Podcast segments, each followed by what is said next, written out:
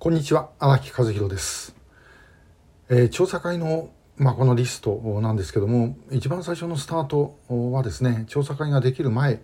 のことでした、まあ、あの曽我さんが帰ってくることなどでですねご家族からの問い合わせが相次ぎまして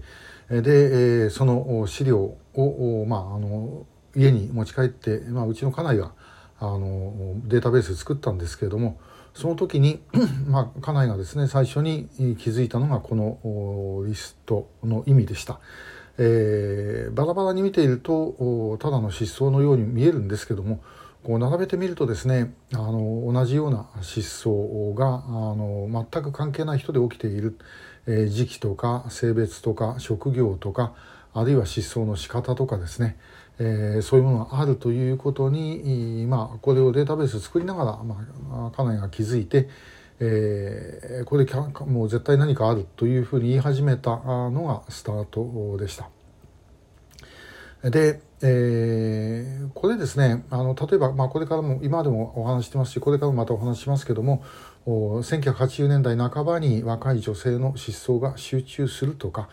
えー、あるいは印刷の仕事の方々が集中していなくなっているとかそういうことというのはあそれも絶対に拉致だとはあ言えません。ね当然。だからその中からあの調べていって違うという場合もあるかもしれませんけどもしかし一方で、えー、他のところと際立って違う集中の仕方をしているというのはまあ明らかにそれは意味がある。ということだろうと思います。まあ、私はあのそっちは専門じゃないですけど統計学的にとかですね、えー、言ってもこれは、まあ、あの証明できるものだろうというふうに思っている次第です。でしかしさらにですねこれ調べてって、まあ、思ったんですけれども個別の問題もですねあのその時その時の警察とか海上保安庁とかあるいはマスコミの方々とかですね、えー、そういうような、まあ、自衛隊の方も含めてですね、えー、個別にはこれは怪しいんじゃないかというふうにあの思われたケースというのは実は結構少なくない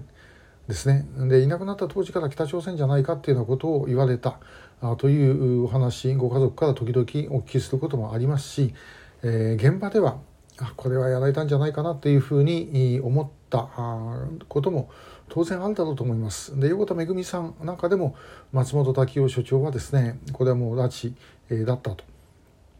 いうふうにもう最初からあの思っておられたということですね。ただし問題は情報が横に共有されなかった。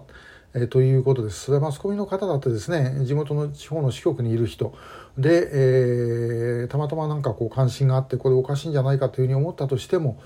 それを他のところのあの情報とですね、えー、つなぎ合わせて考えるっていうのはなかなか難しい。これ警察でも同じです。で警察の場合は、あの、それだけじゃなくてですね、えー、うちの子がいなくなったって言って、えー、問い合わせを受けるのは生活安全課なわけですけども生活安全課の人とそれから公安の人っていうのはですね、えー、全くあの結びつきがないんですだから情報がいかない、えー、公安外事警察の人間が見ればですねこれは怪し怪しいと思うような事件でもただの失踪として、えー、見過ごされてしまうと。まあ、警察もあの失踪事件たくさん、まあ、あのそういう届け出を受けますからね、えー、もう全部真面目に調べているなんてことはとても物理的にできない、えー、ということになってシステム上の障害みたいなものですねそういうことが起きてしまう。で,、えー、でも何年か経ってから調べようと思ったって証拠なんかはない、えー、ということですね。えー、まあよくあの警察がですね法と証拠に基づいてというふうに言いますけどもだっても時間が経ってんだから証拠なんかさあの探したって見つからない、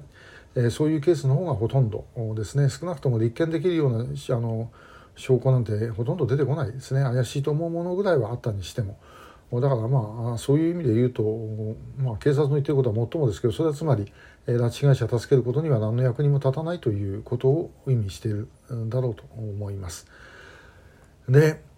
まああのしかしこれのさらに上の方へ行きますと問題はですね、結局政府ということになります。北朝鮮が拉致をしているっていうのは横田めぐみさんの事件でもおそらくあの当時の福田赳夫内閣、えー、総理大臣まで、えー、言っていたと思います。でもその話がですねあの全く動きにならなかった、えー、ということは、えー、別にそれはまあ福田さんだけの問題ではなくて、えー、ずっとですねもうこの間あの日本という国が自分で自分を守ね、自分たちの国民を守らなきゃいけないと